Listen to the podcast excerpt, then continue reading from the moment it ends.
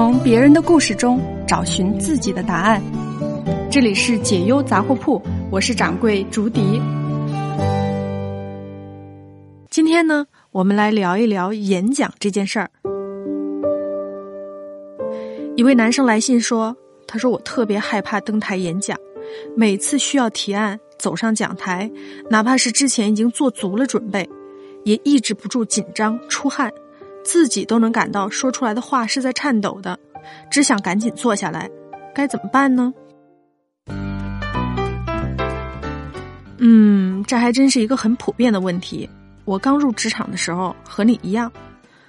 那我们为什么会害怕演讲呢？表面的原因好像是因为我们不够自信，担心自己表现的不好。不过，我想更深层的原因，可能是因为我们认为。我们一定要表现的非常从容淡定，这样才能受到别人的欢迎。我们都是一种表，叫完美表。后来呢，我在一次又一次不得不硬着头皮迎难而上的演讲过程中发现，其实就算我们在演讲过程中犯了一些错误，说话啰嗦了一点，甚至忘词了，也没什么关系。大多数时候，别人关注的还是我们的内容，只要内容是足够坚实的。然后讲的不至于太差，没有人会在意或者记住我们演讲过程中那一点小小的失误，神情啊、语气之类都属于细节记忆，而我们的大脑呢，为了节省空间，采用的是模式记忆，也就是说，对发生过的事情，我们会记得它的印象，有一个概括性的认知，但是呢，我们不会记住一切细节，否则我们的大脑就太累了嘛。但是，当我们抱着。我不出任何差错才能得到欢迎的时候，就会给自己一个巨大的压力。我们人为的将自己的期望调得过高了，在这种情况下，我们所有的表现只要稍稍不符合我们的期望，就会产生负面情绪。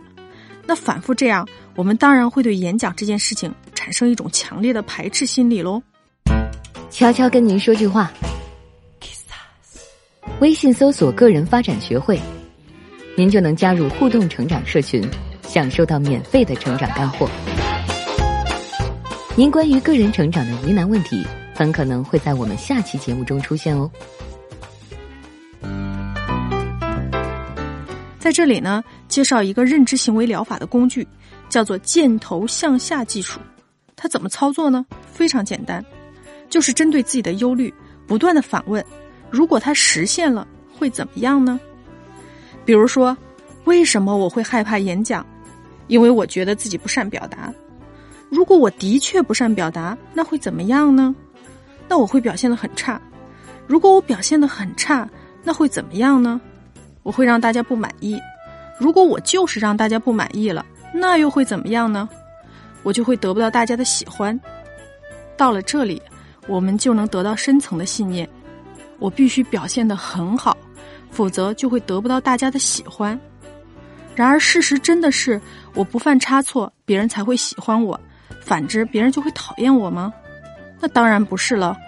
我们的言谈和表达，甚至稍微的那种局促紧张，在别人眼里很有可能是一个可爱的加分项呢。也就是说，各种可能性都是存在的，不要给自己设置悲观的绝对选项。不仅面对演讲是这样。面对所有的事情都是一个道理。今天的节目到此为止，期待你也期待我早日摆脱完美表的心魔，高高兴兴的随心所欲。